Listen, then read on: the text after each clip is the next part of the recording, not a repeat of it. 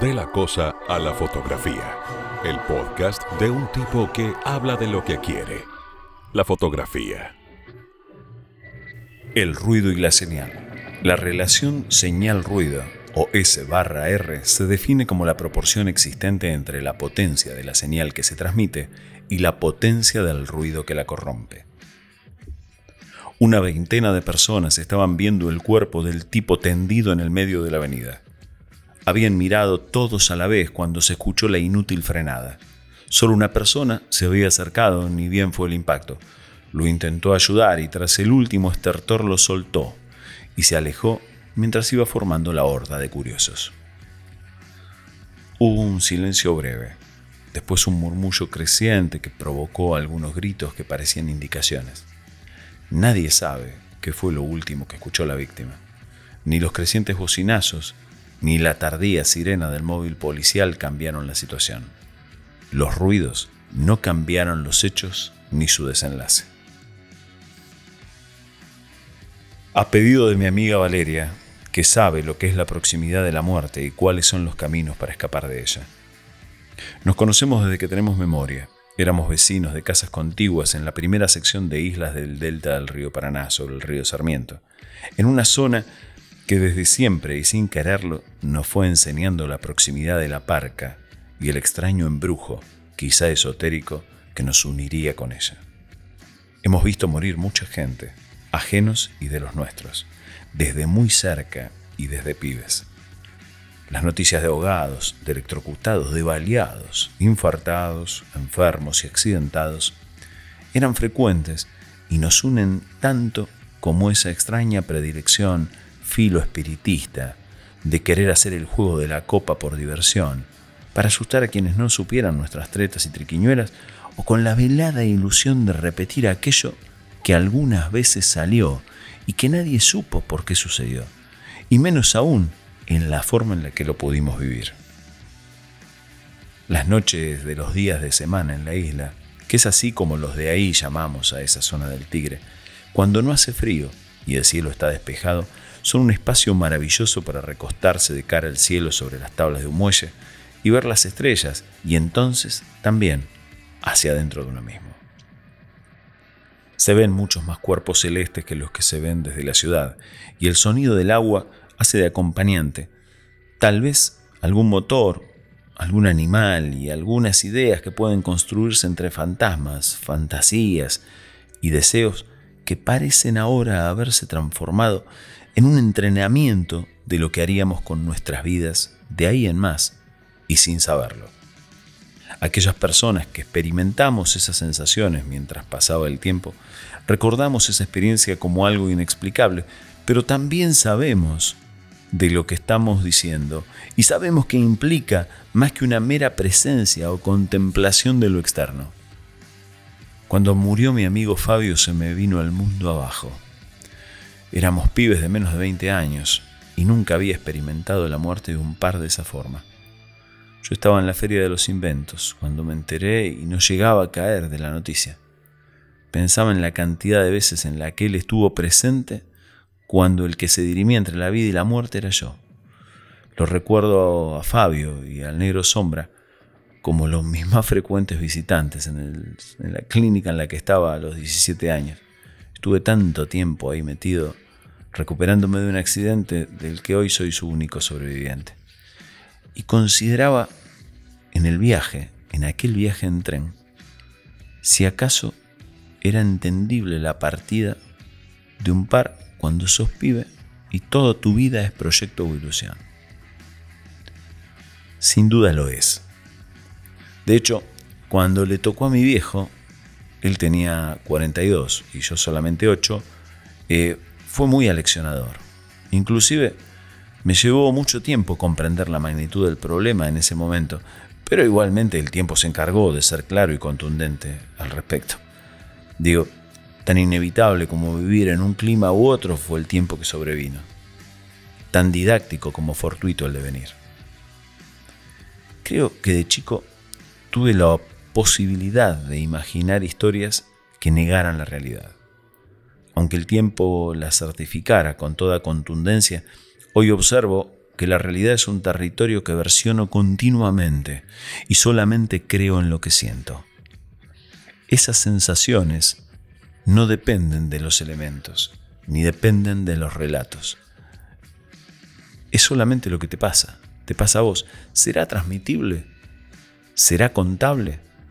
¿Es posible que otro perciba de igual manera aquello que nosotros vivimos? Pues no me parece que tanto. Tal vez no. Pero lo cierto, lo indudable, es que a partir de ese momento, el ejercicio de hacer para contar se transforma en una especie de entrenamiento en este trabajo de versionador que me ha tocado. Versionador no es necesariamente un mentiroso serial, ni un certificador absoluto de las verdades posibles. Versionar, contar, mostrar, hacer que otros vean la realidad como la ves, es en algunos casos la posibilidad de buscar en nosotros mismos por qué queremos decir esto o aquello. este podcast pretende traerte la idea del ruido y la señal para empezar a considerar cuánto hay de discurso y cuánto hay de artilugio, cuánto hay de biribiri, cuánto hay de adorno, cuánto hay en cosa de superficie y cuánto estamos poniendo de nosotros mismos cuando expresamos lo que queremos contar. ¿Acaso una persona monotemática, ya sea en sus fotos o en su discurso, es solamente eso? ¿Ahí está solamente su interés? ¿O es solamente su necesidad y capacidad de hablar de eso? Ante este punto, quiero volver a recordarles que esto de la relación SR, digo, la diferencia que hay entre la señal y el ruido, es una relación que existe entre la potencia de la señal que se transmite y la potencia del ruido que la corrompe. Digo, el ruido corrompe, el accesorio, el ornamento, destruye muchas veces esto. Dice, pero este no estaba hablando de muertos, sí. Y creían que un podcast iba a hablar de muertos, solamente de muertos. A mi amiga Valeria le interesó que yo trate el tema de la isla, que hable de la noche, que hable de mi accidente. Ella no me dijo que hable de la muerte. Pero no querría que suceda. No quería una versión de los hechos. Tal vez no, Tal vez es solamente lo que imagino. Quizás sea que yo quiero desarrollar ese tema, pues ese es el punto de este podcast. Entre lo que decimos y lo que queremos provocar con lo que decimos, hay un abismo que algunas personas intentan saltar. Quienes llegan del otro lado descubren un mundo nuevo, maravilloso. Quienes no llegan a ese borde caen en un abismo donde lo único que vieron con certeza es el punto de partida, solamente el enunciado. En cualquier tipo de obra es necesario poder sobrepasar ese umbral del elemento, de la cosa que aparentemente solo significa eso. A partir de cualquier obra, de cualquier foto, de cualquier discurso, de cualquier conjunto de palabras, hay por sobre todas las cosas una intención de querer provocar algo y esa es la invitación de este episodio.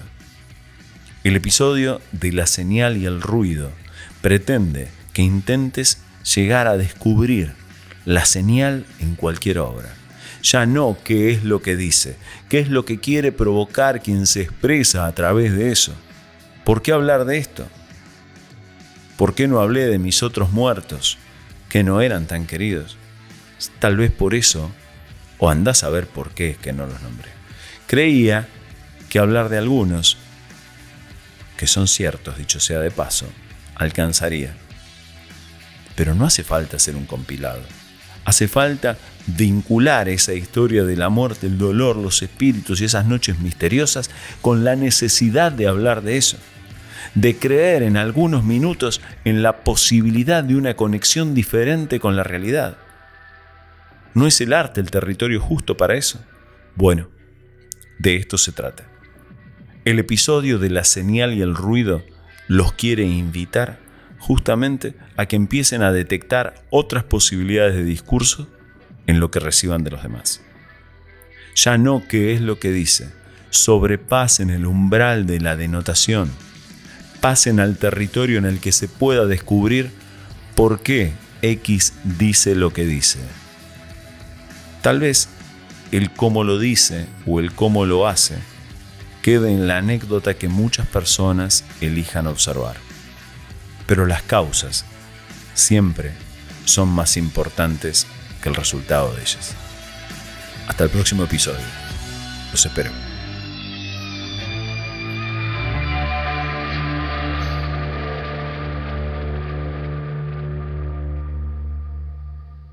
De la cosa a la fotografía es un podcast de Julián Rodríguez. Búscanos, hay mucho por escuchar, ver y contar.